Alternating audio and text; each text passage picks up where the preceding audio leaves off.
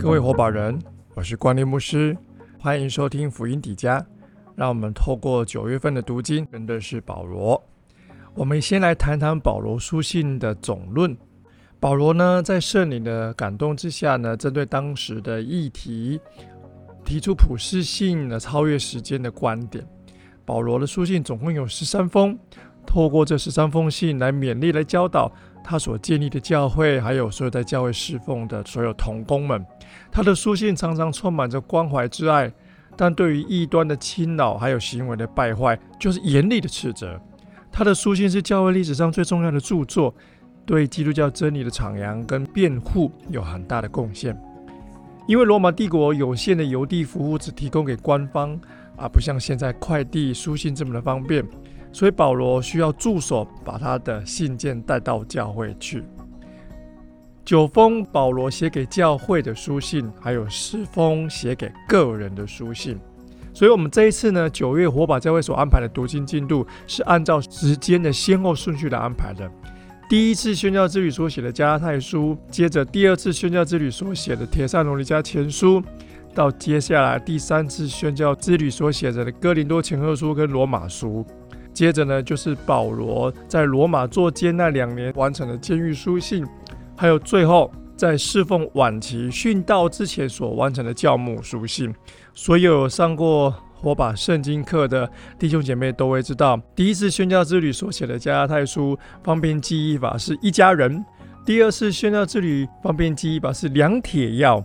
保罗在第三次宣教之旅啊完成的哥林多前书跟罗马书啊方便记忆的方法呢，就是三哥林跟罗马，呃，也就是。米兹米西 Thomas，米兹米西是三林，三林多嘛，所以就米兹米西 Thomas 帮助大家记忆。所以你完成一家人两铁药跟米兹米西 Thomas，你就会知道是保罗在三次宣教这里所写的书信。保罗的书信里面有三个主题渗透在整个十三封书信里面哦。第一个主题叫在基督里，无论保罗处在罗马帝国哪个地方，他的真正的居住的地址在基督里。第二个书信的主题是为福音的缘故，为福音的缘故，为传改变生命的福音，保罗他什么都愿意做。第三个主题是因着恩典，对本来不配得的恩典心存感激，感恩是保罗殷勤做主公的动机。我们来谈谈保罗生平好了。保罗原名扫罗，出生于大树，是罗马公民。因为这个罗马公民的特权，让保罗在后来的宣教之旅中偶尔可以派上用场。他出生在基利家的大树，大树是个学术中心。大树大学是当时地中海排名第三名的学校，仅次于雅典跟亚历山大。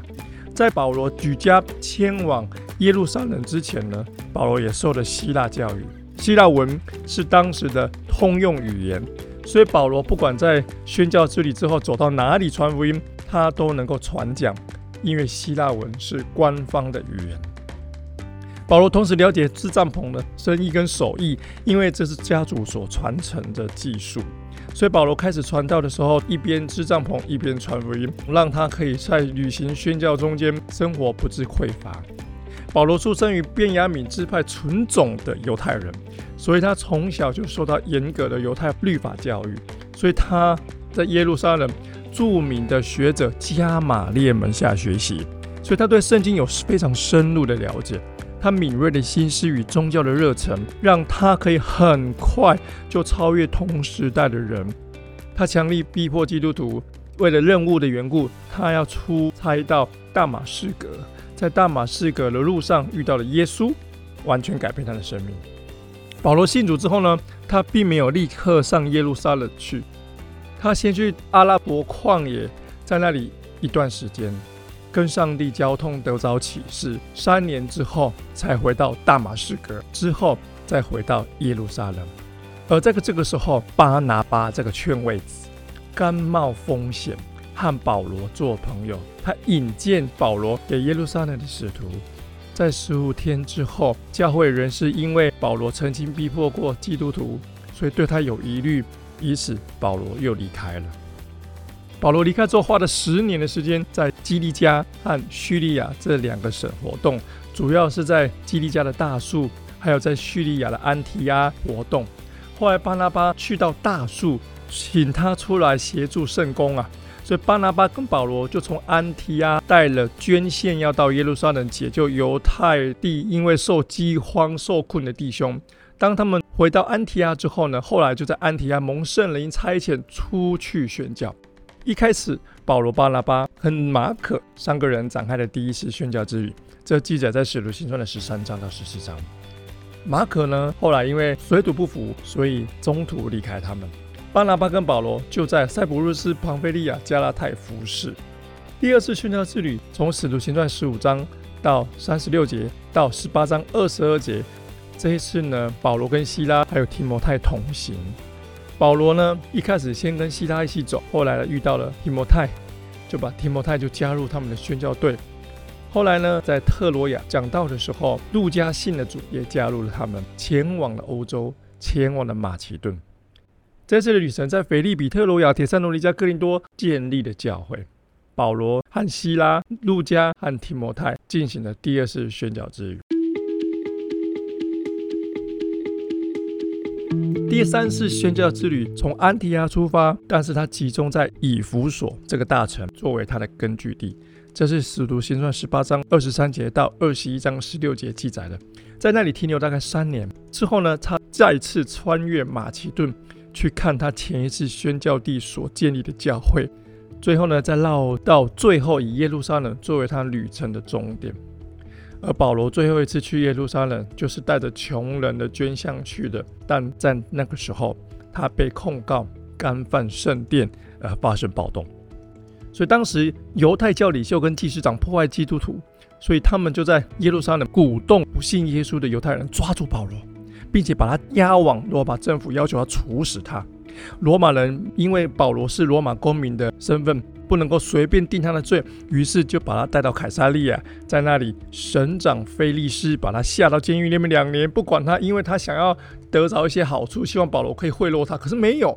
保罗就在菲利斯，还有接下来继任菲利斯的菲斯都，还有分封的王亚基帕王面前为自己申辩，然后再踏上罗马之路。保罗到了罗马，他坐监之后，这两年中他写下了监狱书信。坐监两年之后，他被释放了。短暂获得自由之后呢，再次的访问西班牙、克里特岛、亚细亚、马其顿，还有希腊。最后，保罗被一个名叫亚历山大的铜匠给出卖，再次被捕，被囚在罗马的水牢里。最后，在六十七年底、六十八年初左右，被尼禄皇帝给处死。保罗活出基督徒的生命特征，在面对苦难的时候不屈不挠。他清楚知道上帝呼召他对传福音的施工，他同时对信徒展现出强烈的爱、不动摇的信念，还有他带着使徒的权柄，是从上帝赋予他的。在他所做的一切事上，他都不断的依靠耶稣基督。保罗是我们侍奉人的典范。这是保罗的生平，这也是保罗的书信啊，让大家认识保罗。接下来我们就要进到加拉太书。也就是保罗所写的第一封书信。